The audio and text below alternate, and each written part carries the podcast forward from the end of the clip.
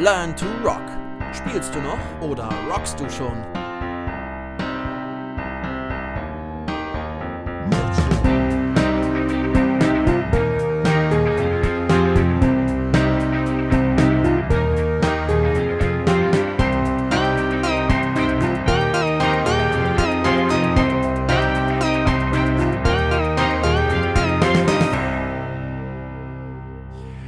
Ja, herzlich willkommen wieder beim neuen Learn to Rock Music Talk, den Podcast für Musiker und äh, Musikbegeisterte und alle, die es noch werden wollen.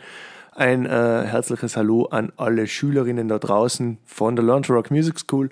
Ähm, und ja, hier ist der Jeremy und ich habe mir heute wieder einen wunderbaren Gast äh, an die andere Seite dieser Leitung geholt, äh, in den Zeiten, in denen wir leben, ist ja ein Treffen aktuell nicht so einfach.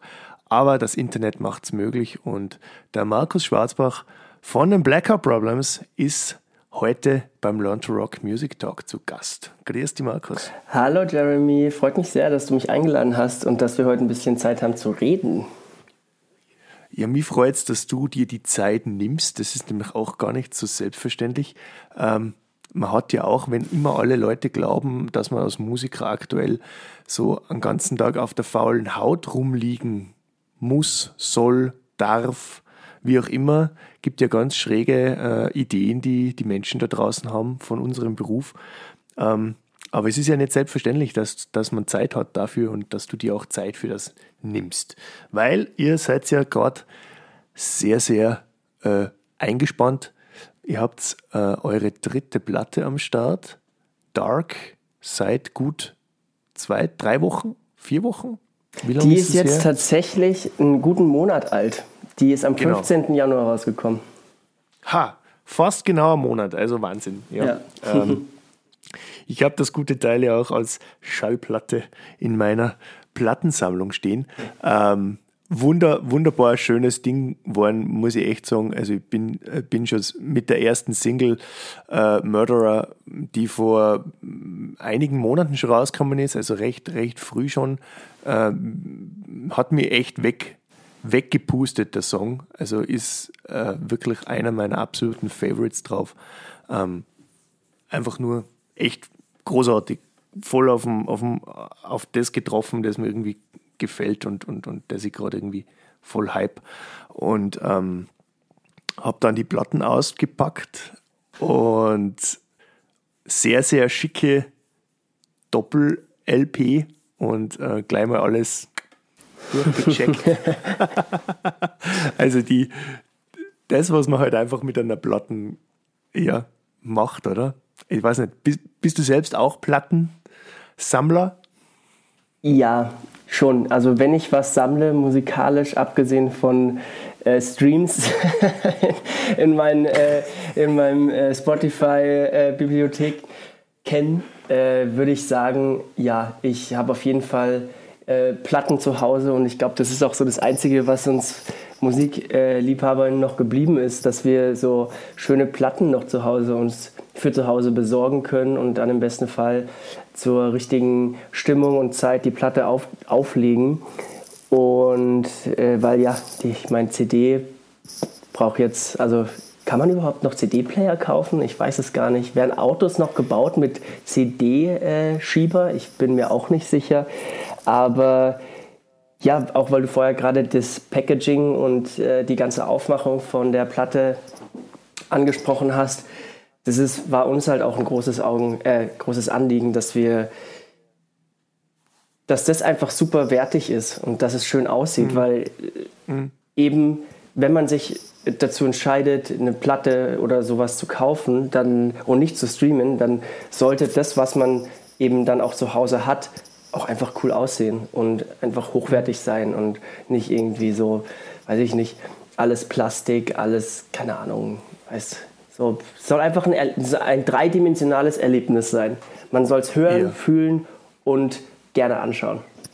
Ja, da, ja, Wahnsinn. Äh, genau, das ist eigentlich das, warum man dann auch, auch eine Platte kauft, oder? Weil, ähm, wie gesagt, du kannst ja das alles mit, mit dem Spotify-Abo schon reinziehen, den ganzen Tag, offline, online, wie auch immer.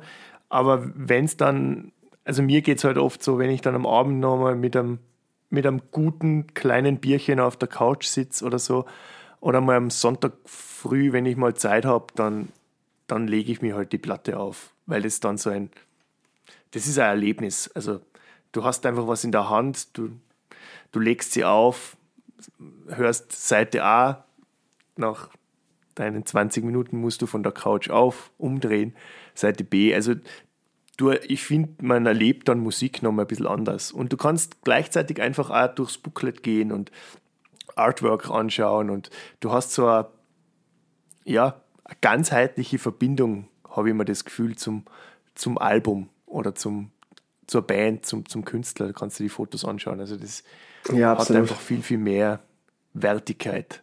Ähm, wie wenn du nur draufklickst und dir über, weiß nicht, Handy, PC, Fernseher in der Spotify-App das, das Zeug äh, reinziehst. Das ist auch geil, aber ähm, ja, ich muss schon, ich muss, ich muss mich da schon auch bei der eigenen Nase ziehen und sagen, hey, ich mein, meinen meisten Musikkonsum auch einfach, weil ich so viel Musik höre, es wird wahrscheinlich bei dir genauso sein, tue ich halt einfach über Spotify, weil es einfach super einfach ist und heutzutage ja auch mit den ganzen äh, äh, Bluetooth, WLAN-Boxen, Smart Home, Pipapo, so, ey, das ist halt auch einfach viel entspannter im Sinne von, äh, du kannst jetzt einfach mal zu Hause deine Alexa anschreien und sagen, sie soll dein Lieblingsalbum spielen. Weil, ja, du sitzt halt gerade dabei und schreibst eine Mail über, zu irgendwem und musst dich vielleicht tierisch aufregen und dann fehlt dir einfach die Zeit, dir eine Platte aufzulegen. Genau. Ist schon, hat schon alles Vor- und Nachteile, aber dennoch ist es, glaube ich, ganz wichtig, dass man so sein, seine Roots nicht verliert. Äh, wenn man gerne Musik hört, dass man auch sich das einfach mal ein bisschen mehr zelebriert, weil heutzutage ist es so, dass Musik halt ganz schnell, auch wenn das rein physisch jetzt nicht so möglich ist, aber so ein bisschen so ein Wegwerfprodukt wird. Weißt du, dann gerade mit den ganzen Playlisten, viele wissen gar nicht mehr, wie heißen eigentlich diese Interpreten oder wie heißt der Song. Das wird einfach nur so Hintergrundgeplänker äh, ganz oft äh, sein und gerade jetzt heutzutage da auch glaube ich, ganz viele KünstlerInnen mehr denn je arbeiten an ihrer Musik und äh, es es so viele gibt und so viele neue Möglichkeiten, sollte man hier und da auch mal sich so reflektieren und sagen, ich höre mir jetzt bewusst etwas an und nicht einfach nur so nebenher, weil das hat die Musik verdient. Das hat die Musik auf alle Fälle verdient und äh, ich sehe ich sehe es immer so, wenn ich eine Platte höre, dann ist es für mich so mein, mein Wellness-Aufenthalt, oder? Mhm. Wellnessen ja. gehst du ja auch nicht jeden Tag und ähm, Platten hören ist dann für mich dann, ja, sitze ich mich auf die Couch oder irgendwie gemütlich am Boden und ähm, mache mir, wie gesagt, einfach irgendwie ein gutes Bierchen oder irgendwas, was ich gern habe, auf und ähm, genieße dann einfach so diesen, diesen Moment. Da mache ich auch nichts nebenbei. Also da wird dann nicht irgendwie ins Handy geschaut. Ähm, die Seuche generell, oder? Dass man immer ins Handy schaut. Ja, ähm. Mann. Ey, das ist, das ist so furchtbar. wann habe ich, das letzte, hab ich das letzte Mal einen Film geschaut und habe nicht nebenbei ins Handy geschaut oder irgendwo auf Instagram äh, ein Herzchen verteilt oder so. Also das ist ja. Das ist, so strange, aber, ne?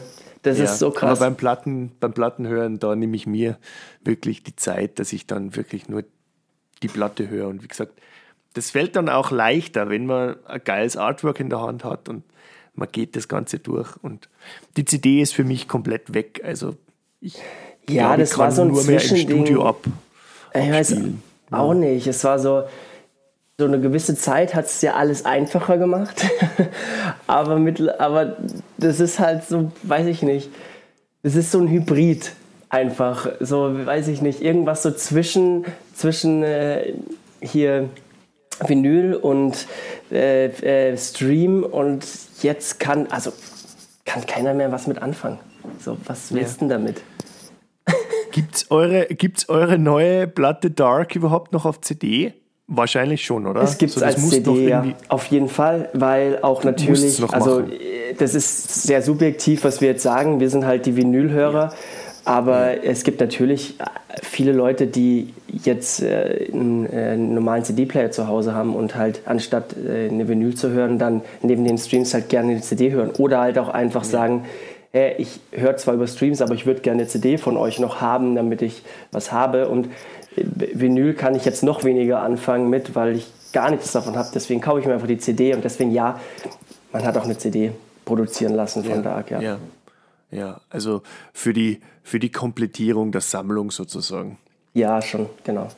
Also ich, ich denke ja, dass die CD eigentlich irgendwie in ein paar Jahre fast weg sein wird. Also, ähm, das, also in bestimmten Genres, glaube ich, wird die CD in ein paar Jahren gar nicht mehr wirklich, wird die CD nicht mehr relevant sein. Also ähm, der Liebhaber, glaube ich, wird irgendwie zur Platte greifen und ähm, die anderen eh zum Stream. Und naja, schauen wir mal, ja. was die Zukunft bringt. ähm, ja, bleiben wir noch ein bisschen bei der neuen Platte. Ähm, mhm. Dark Pop. Dark Pop betitelt ihr das euer Genre? Ähm, haben ein paar in den Reviews ja gesagt, hey, ist das irgendwie, ist das schon die richtige Genrebezeichnung? Ich finde es eigentlich sehr passend, sehr cool. Ähm, aber es geht einfach doch sehr stark in die Alternative, Alternative Rock Richtung, oder? Ähm, wie wie schaut es bei euch so aus vom, vom Songwriting her, Producing? Es ist ja doch sehr, sehr ja, ausgefinkelt äh, mit vielen verschiedenen Sounds, ähm, Synths, elektronische Sounds drauf. Ähm, wie macht ihr das? Oder habt ihr das alles in einem, im Studio gemacht oder habt ihr das so bei euch im Proberaum, Headquarter, Schrägstrich, Pre-Production Studio gemacht und dann ein Teil noch im, im großen Studio eingespielt oder ist, ist alles irgendwie im, im großen Studio passiert? Äh, also es ist so, dass wir, also das Songwriting haben wir an ganz vielen verschiedenen Orten gemacht. Wir sind mal nach mhm. Berlin gefahren, mal sind Leute zu uns in, ins Studio gekommen. Den Großteil der Platte haben wir zusammen mit unserem Produzenten Sebastian, aka Geister, geschrieben und ausproduziert und haben dann die akustischen Signale oder sagen, oder gut, akustischen Signale ist jetzt äh, zu, zu weit gegriffen. Audiosignale, ja. Wie bitte?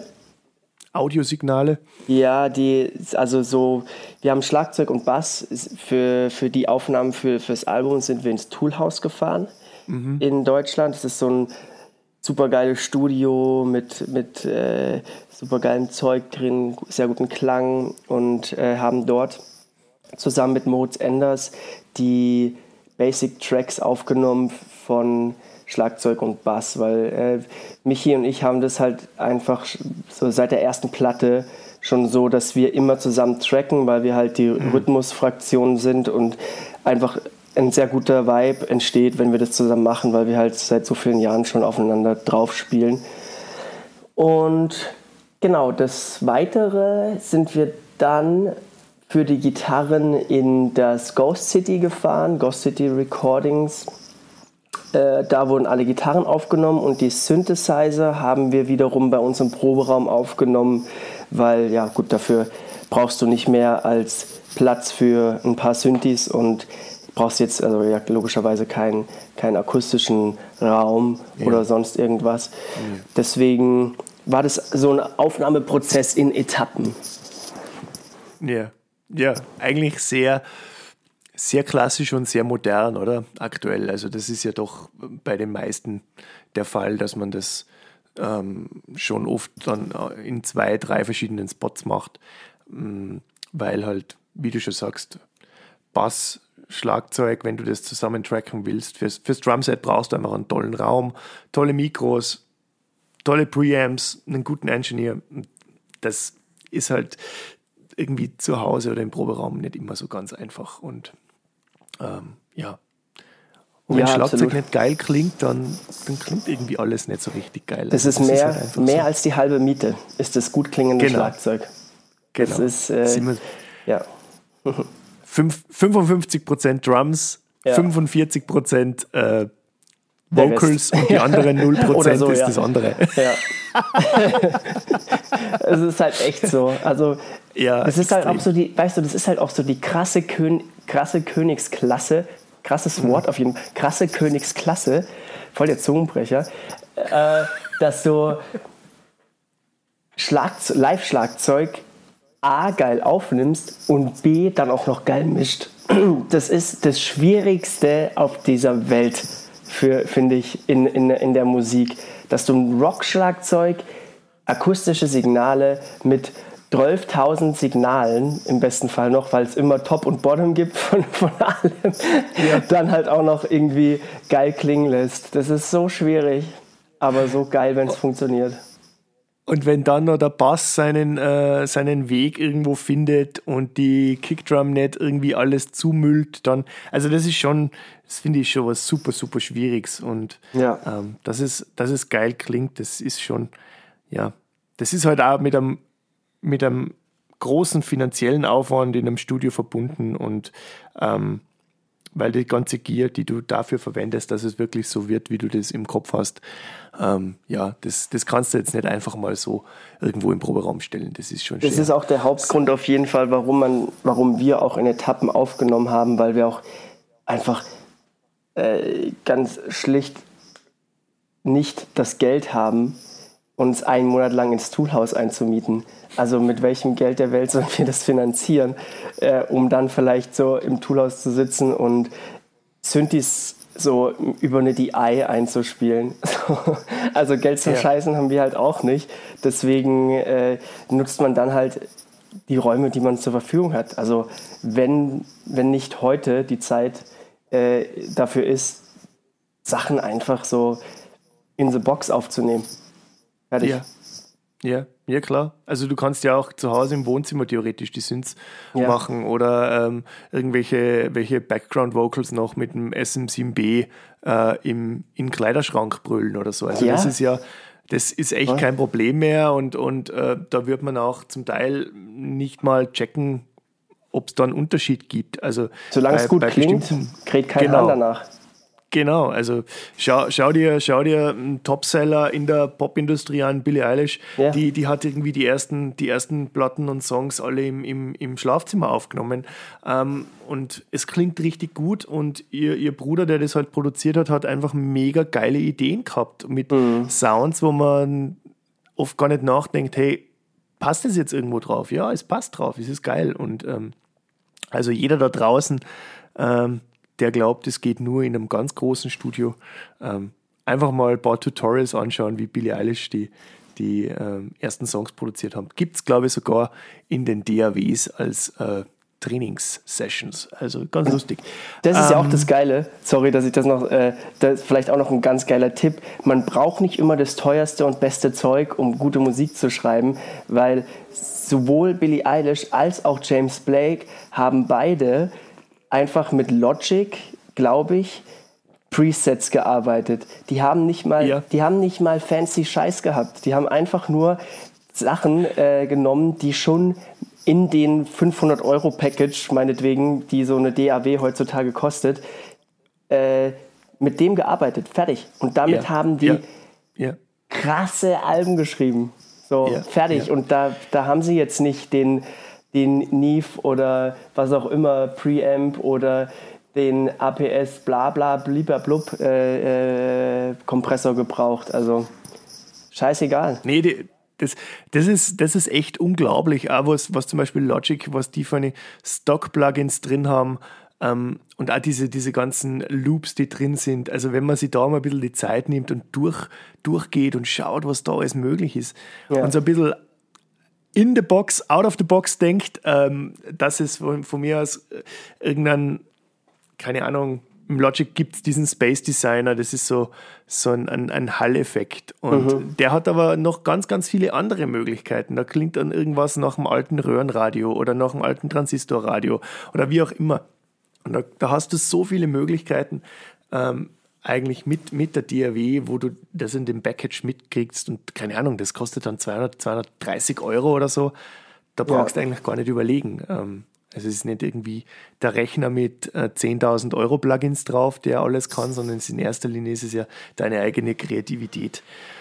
Und ähm, ja, das ist schon schön, dass man das in dieser Zeit äh, so erleben darf. Ähm, euer Produzent Sebastian Horn ist ja unter anderem, glaube ich, auch bekannt geworden mit den Banana Fish Bones, oder? Also auch eine, eine bayerische ähm, Musiker, ein, ein bayerisches Musiker-Urgestein, oder? Ähm, nee. das nicht? Nein. Haben wir den falschen? Geil, geil, geil, geil. Äh, nee, das ist äh, der Sebastian, der kommt aus äh, Mannheim. Oder nee, er kommt nicht oh, aus Mannheim, er wohnt in Mannheim und ist ein äh, ist in äh, Baden-Württemberg aufgewachsen und ah, okay. ist kein Bayer, ist aber äh, kommt auch aus dem Rock. Den haben wir ah, okay. äh, über boah, ist das mittlerweile wahrscheinlich auch schon zehn Jahre her über Emma Jenser kennengelernt, diesen, ah, okay. diesen Band, Band Contest, Band -Contest mhm. in Deutschland. Ich weiß gar nicht, ob es den gerade überhaupt noch gibt. Ähm, und da hat er, boah, jetzt fällt mir wahrscheinlich auf die Schnelle, Behind the Masquerade hieß seine, seine ah, okay. Band. Damals, die haben so. Ich habe nur den Namen gelesen und habe eigentlich das mit, mit, mit, mit, den, mit dem Sebastian Horn in Verbindung gebracht, der bei den Banana Fish Bones war. Ah, okay. Und irgendwie Witzig, so, nee, dann ja, gibt es zwei. Verwe ja, Vorsicht, zwei. Äh, Trigger Warning, Verwechslungsgefahr. Geil. Nee, aber wahrscheinlich, also weil Banana Fishbones sind doch, die machen doch so Ska, oder? Oder was machen die? Ja, die haben so Ska gemacht und, und, ja. und, und, und, und, ja, verschiedene, verschiedene Sachen. Also der ist irgendwie, irgendwie auch beim BR, glaube ich, ähm, für, für einige ähm, Musiksendungen unterwegs und so. Okay. Also das hat, es hat nur der Name sozusagen das für mich getriggert und dann habe ich so mal so gedacht, ah, okay, es muss eigentlich der sein. Aber ja. Aber wäre auch super. witzig, wäre auch sauwitzig, wenn genau so eine Platte und solche Songs entstehen mit jemandem, der äh, aus so einem äh, aus so einer Welt kommt sozusagen, also mit aus, aus, mit so einem musikalischen Background, weil ja doch alles, also der unser Sebastian Horn sozusagen hat ja die Platte schon maßgeblich beeinflusst mit seiner ja. CI, dass, dass es so elektronisch und dark ja. geworden ist. Äh, und das wäre, finde ich, extrem lustig gewesen, wenn es der Sebastian Horn von dem Banana Fish bei uns gewesen wäre. Man, man, weiß ja nicht, man weiß ja nicht. Es gibt ja einfach sehr, sehr viele Leute, die musikalische Chamäleons sind und äh, einfach stimmt, extrem ja. viel verschiedene Sachen machen und ähm, oft auch nur bei einer Band landen, weil sie gerade äh, zufällig, keine Ahnung, im Proberaum abgehängt sind und ähm, Platz wurde gerade frei. So. Das stimmt, ja. Hat's ja auch, Absolut. Hat es ja auch gegeben. Also das ist, das ist oft so, mich, mich überrascht es oft sehr, was dann, äh, was Leute vorher irgendwie als in einer Band gemacht haben und dann zum Beispiel als Producer oder im Studio ähm, dann in einer weiterführenden Karriere im fortschreitenden Alter produzieren. Also das ist oft sehr, sehr lustig und interessant, was da so rauskommt. Und deshalb hätte mich das jetzt auch gar nicht so verwundert. Also das war es für mich fast irgendwie klar, aber gut. Ja, geil. Ich muss geil. Ich, muss ja, es gefällt mir. Ja. Auf jeden Fall. ja, ähm, Markus, kommen wir mal ein bisschen zu dir. Du hast mir nämlich vor einer Woche oder vor zwei Wochen so eine kurze Beschreibung geschickt. Wir kennen uns ja schon äh, eigentlich sehr lange ähm, und sind uns in der, in der Musikwelt immer wieder über die Wege gelaufen. Mhm. Ähm, aber du bist ja in äh, einiger Zeit auch bei uns ähm, für ein Webinar zu Gast ähm, bei der London Rock Music School. Das ist, findet am 3. Genau. März statt. Ja. Abends, also wenn ihr Bock habt, mit dem Markus ein Webinar zu machen, äh, dann einfach anmelden unter kufstein.learntorock.eu. Ähm, da wird es so ein bisschen um das äh, Band einmal eins gehen, äh, wann, wann und wie, welche Schritte äh, nötig sind, aber zum möglichen Inhalt, glaube ich, kannst du dann noch ein paar Mal ein bisschen was sagen. Ähm, aber du hast mal eine super, super coole Beschreibung äh, geschickt und äh, die kann ich jetzt natürlich nicht auswendig, aber die Beschreibung, die lautet von Markus so. Ich heiße Markus und spiele Bass in der Band Blackout Problems. Am liebsten schreibe ich Songs und bin auf Tour, um Konzerte zu spielen. Nebenher rechne ich ab, fahre Bus, zähle Geld, verkaufe Merch, führe Kasse, schreibe und bezahle Rechnungen, koche gern, kümmere mich um die Steuerangelegenheiten und mache für mein Leben gern Musik. Und in meiner Freizeit verbringe ich am liebsten äh, in meine Freizeit verbringe ich am liebsten mit meinem Hund Tommy an der Isar oder in den Bergen. Äh, wunderbarer Text und es hat mich es hat mich einfach sehr an das erinnert, was ich sonst auch immer mache. Und ähm, ja, Musiker 110% Job, 200% Job, Burnout-Gefahr. Wie schaut's aus bei dir? Alles soweit stabil, würde ich sagen, aber war auch schon mal anders. Ja, also was, was soll man sagen, auch wenn uns jetzt wahrscheinlich äh, viele dafür rügen, dass man, dass man nicht mehr als 100 Prozent erreichen kann, generell in irgendwelchen Sachen. Aber es ist halt so, es ist wie bei vielen Selbstständigkeiten, die man äh, irgendwann mal macht in seinem Leben. Man muss für wahnsinnig wenig, also für wahnsinn, erstmal für wahnsinnig wenig Ertrag wahnsinnig viel arbeiten und es ist ein Arsch voll Arbeit, äh, diese ganzen Sachen selber zu stemmen und dann kommt halt noch dieser nicht gerade groß ausfallende Multiplikator Musiker oder Kulturschaffender dazu, der einfach das Ganze wahnsinnig, wahnsinnig schwierig macht, weil die Musik, finde ich, nicht mehr den Stellenwert hat, den sie verdient heutzutage und aus dem Grund auch nicht mehr den wirtschaftlichen und finanziellen Wert, den es eigentlich ausmacht, in so einer Band oder generell Musik zu machen. Also es ist nicht mehr, um jetzt mal einfach das mit Zahlen zu nennen oder rein wirtschaftlich zu sehen, weil wir haben uns jetzt viel über Kreativität unterhalten und äh, sind, glaube ich, beide der Meinung, dass das natürlich äh, an erster Stelle steht. Aber um das eben hauptberuflich zu machen, ist es natürlich auch wichtig, finanziell über die Runden zu kommen. Und das ist wahnsinnig schwierig heutzutage, weil einfach Musik nichts mehr kostet, sozusagen. Und ähm, da äh, gibt es natürlich diese Vinyl-Bundles oder äh, Album-Packages, die man dann einmal alle zwei Jahre hat und wo dann auch im besten Fall sehr groß äh, zugeschlagen wird von, von den Konsumenten. Aber sonst ist es halt oft so, dass dann schnell mal ein Konzertticket hier zu teuer ist, dann äh, irgendwie äh, äh, dann doch lieber sich äh, ge gestreamt wird oder so, was auch völlig verständlich ist, weil, weil äh, wir, wir machen das ja selber auch so.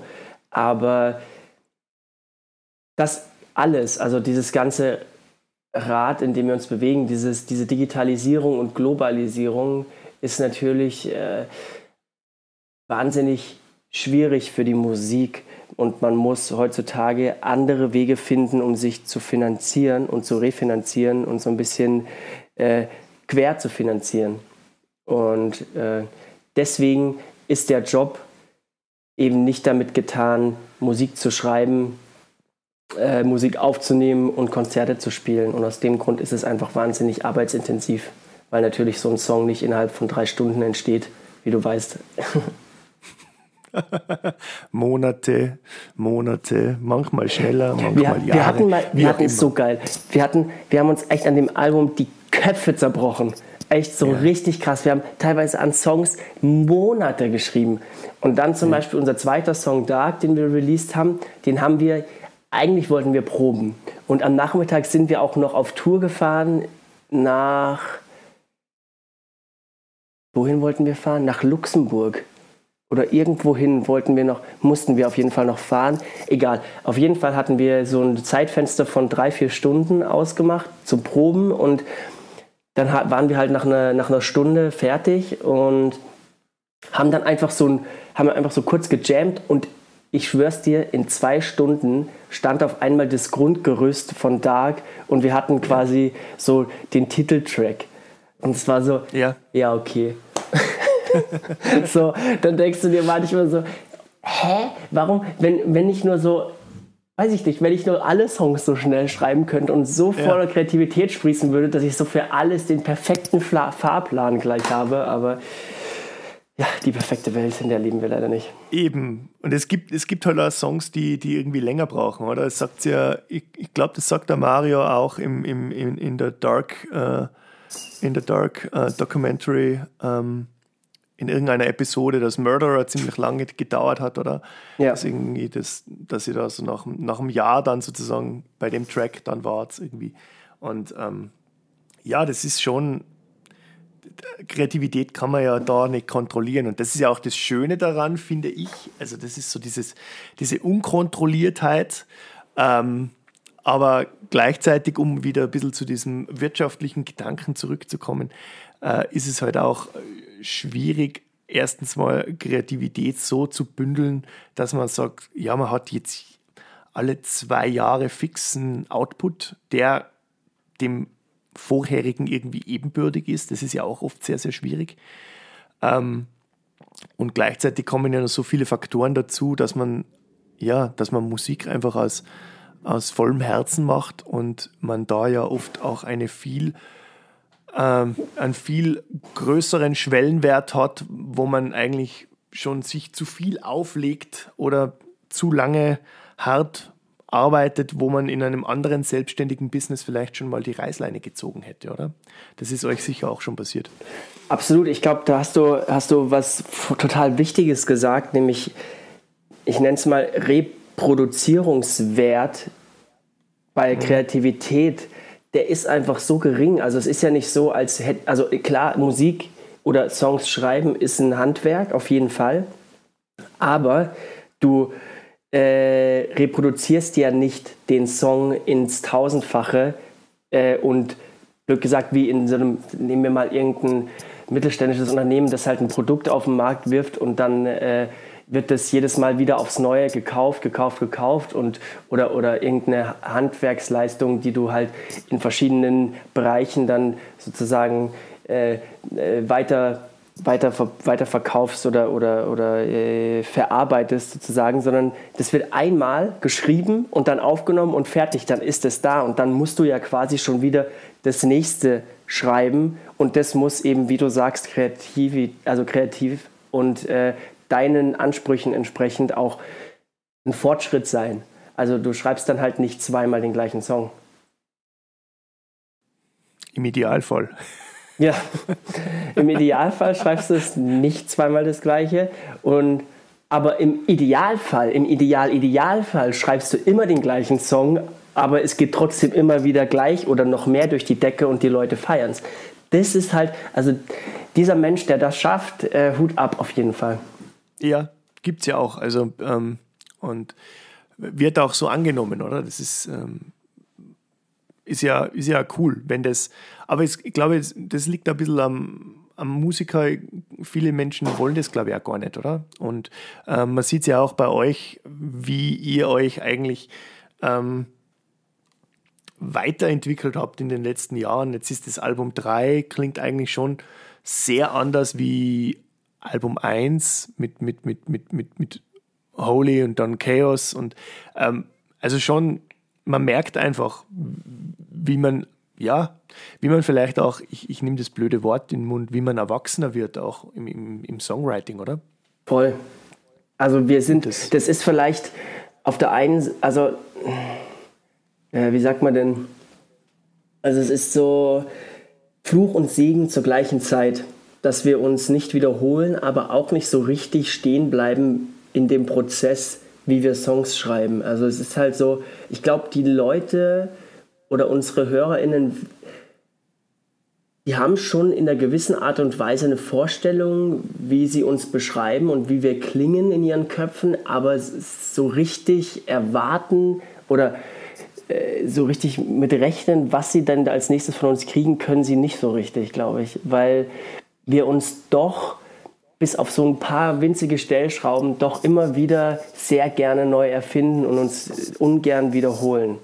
Und es ist jetzt, äh, ja, also auch wenn viele Leute uns bei uns vielleicht die Katze im Sack kaufen, wissen sie nicht immer, ob da eine Katze drin ist oder nicht vielleicht doch ein Hund.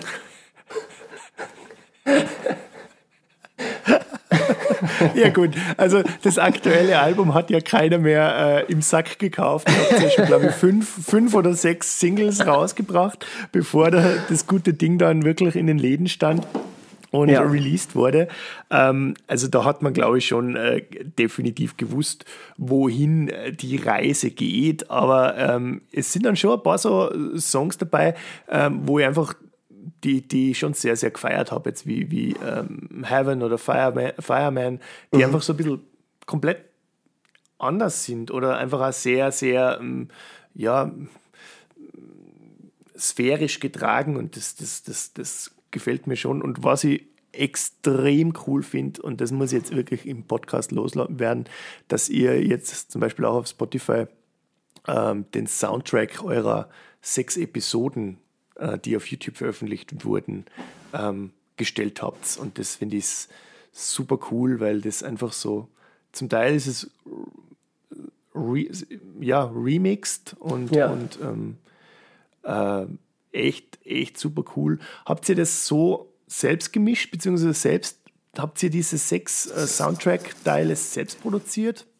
Tatsächlich ja. Oder? Das ist auch wirklich, ja? das ist so einer der total tollen Sachen, die durch, da, durch die Pandemie und durch das Eingesperrtsein sozusagen äh, passiert sind, ist, dass wir wirklich die Zeit hatten, diese Doku zu machen und mhm. so ein Soundtrack zu schreiben. Ich wüsste nicht, wie wir das hätten hinkriegen sollen, wären ja. wir so viel auf Tour gewesen. Keine Ahnung, weiß ich nicht. Und äh, deswegen ist es extrem cool gewesen, weil ja, wir haben das ja. alles selber gemacht. Wir haben es einmal zum Mastern geschickt, halt wegen Spotify ja. etc. und äh, natürlich auch äh, Platten, Pressen etc.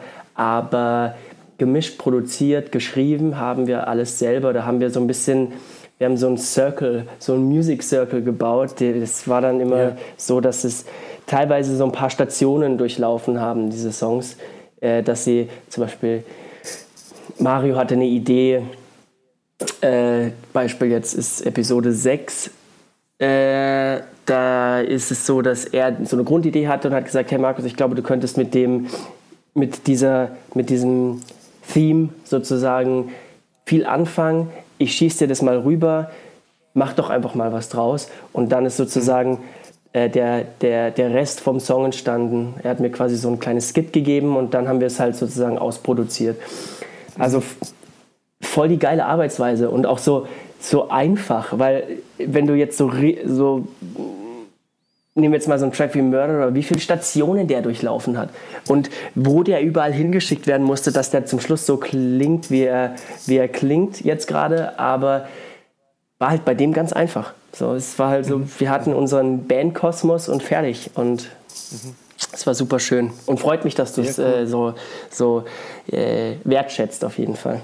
Ja, ich finde es einfach mal so ganz einen anderen Ansatz und gefällt mir extrem gut. Einfach, dass man auch sieht, wie, wie ein Soundtrack auch klingen kann und wie, wie den, also hat mich, hat mich wirklich sehr, äh, sehr bewegt, das, das, diese, diese sechs Episoden, auch äh, wie es filmisch umgesetzt war, sehr, sehr cool, aber auch der Soundtrack dazu ist jetzt wirklich auch was, wo es so, was mit, mit, mit, mit Likes in meinen, in meinen Spotify äh, versehen ist, das irgendwie Geil. Die, die passen auch einfach, oder? Also, keine Ahnung, wenn du spazieren gehst und mal mit Kopfhörer dann und du, du hörst die Episode 6, die dann mit so, mit so diesen Gitarren startet und so, das ist schon irgendwie super, super cool. Ja. Ähm, wirklich geil. Ähm, ja, vielleicht willst du noch so zum gemütlichen Abschluss ein bisschen was sagen zum Workshop.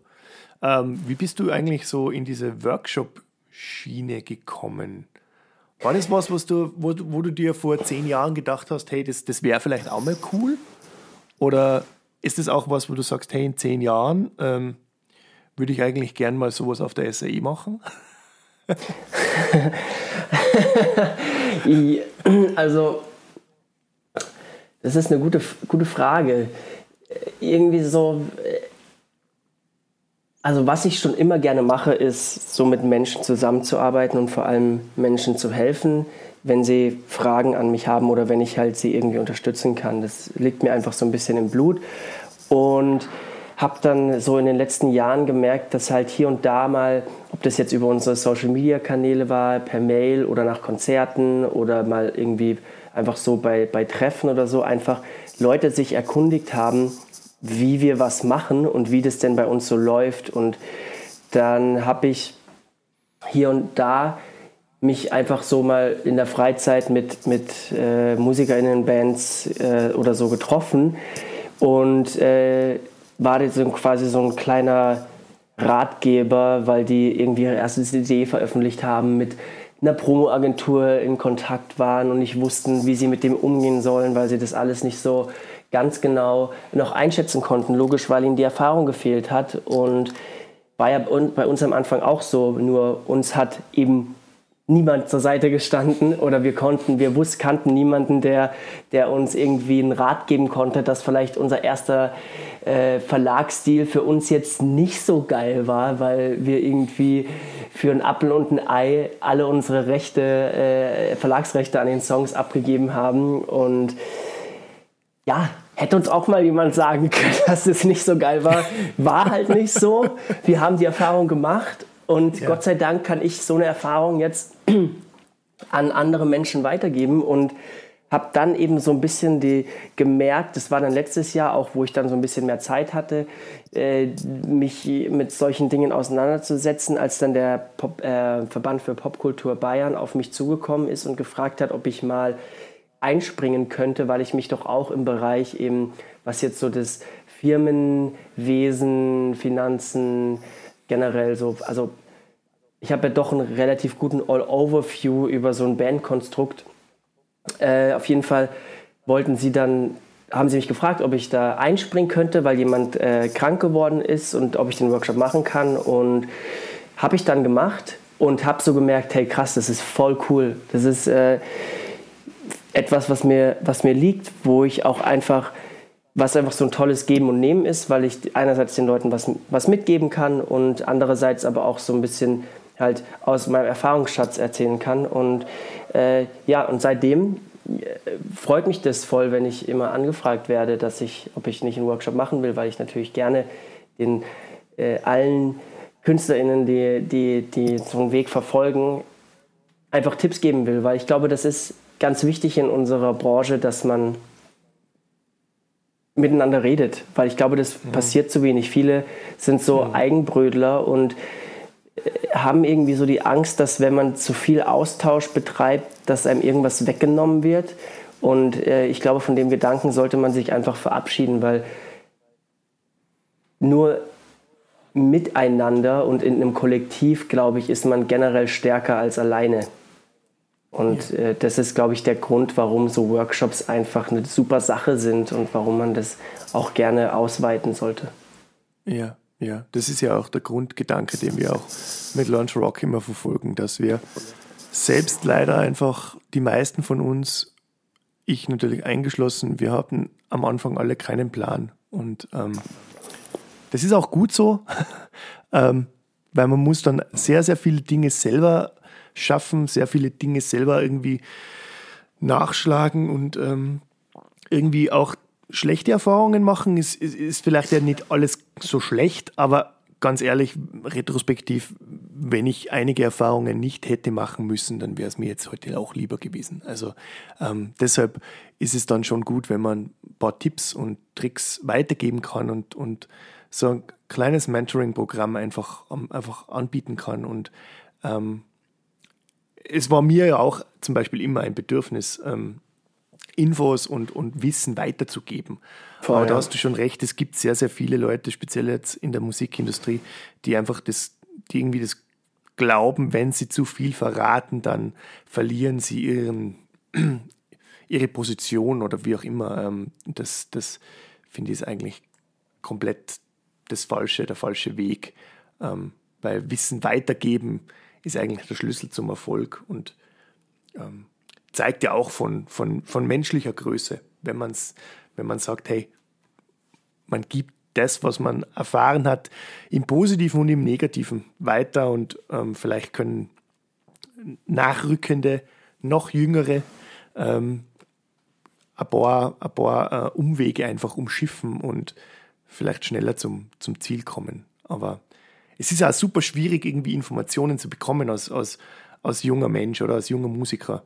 Ähm, das Internet bietet zwar extrem viel, aber diese existenziellen Fragen, die man oft hat, wie macht man es wirklich, die kriegt man irgendwie nicht raus. Und deshalb, glaube ich, sind so eine Workshops wirklich Gold wert für alle, die, die mal wissen wollen, wie es funktioniert oder wie es funktionieren könnte und ja. welche Ansätze es dabei gibt. Von dem her, ja.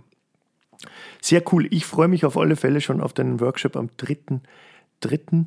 Ähm, also wie gesagt, meldet euch an. Diese Möglichkeiten gibt es nicht alle, alle Tage und man muss dafür nicht mal irgendwo hinfahren.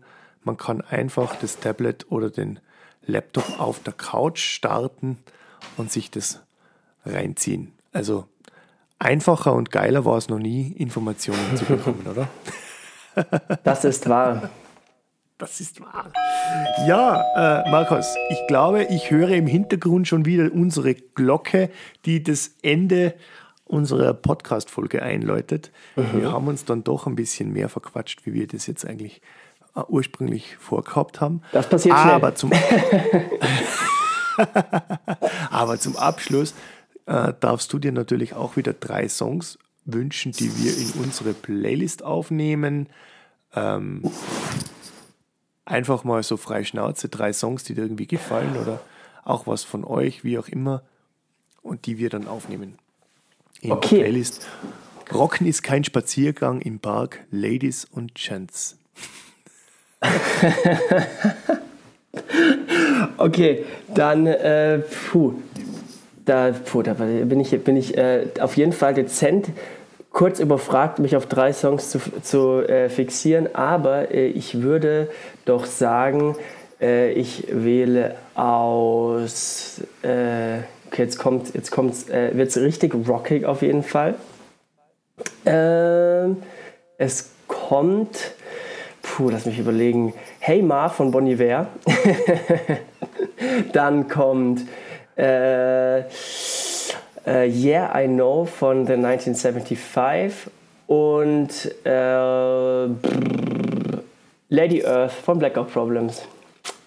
Wunderbar, wird aufgenommen. Juhu. Und ich sage vielen, vielen Dank, Markus, für die Zeit, dass du beim Podcast dabei warst. Und wir sehen uns hoffentlich alle dann am 3.3.